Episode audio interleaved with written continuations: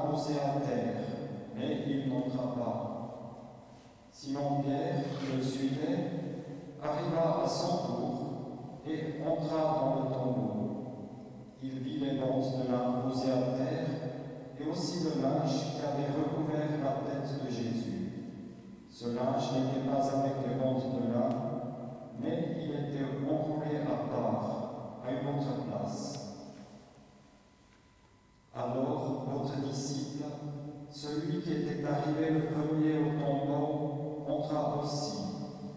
Il vit et il crut. En effet, jusqu'à ce moment, les disciples n'avaient pas compris l'écriture qui annonce que Jésus devait se relever d'entre les morts. Puis, les deux disciples sont retournés chez eux. A reading from the Gospel according to St. John.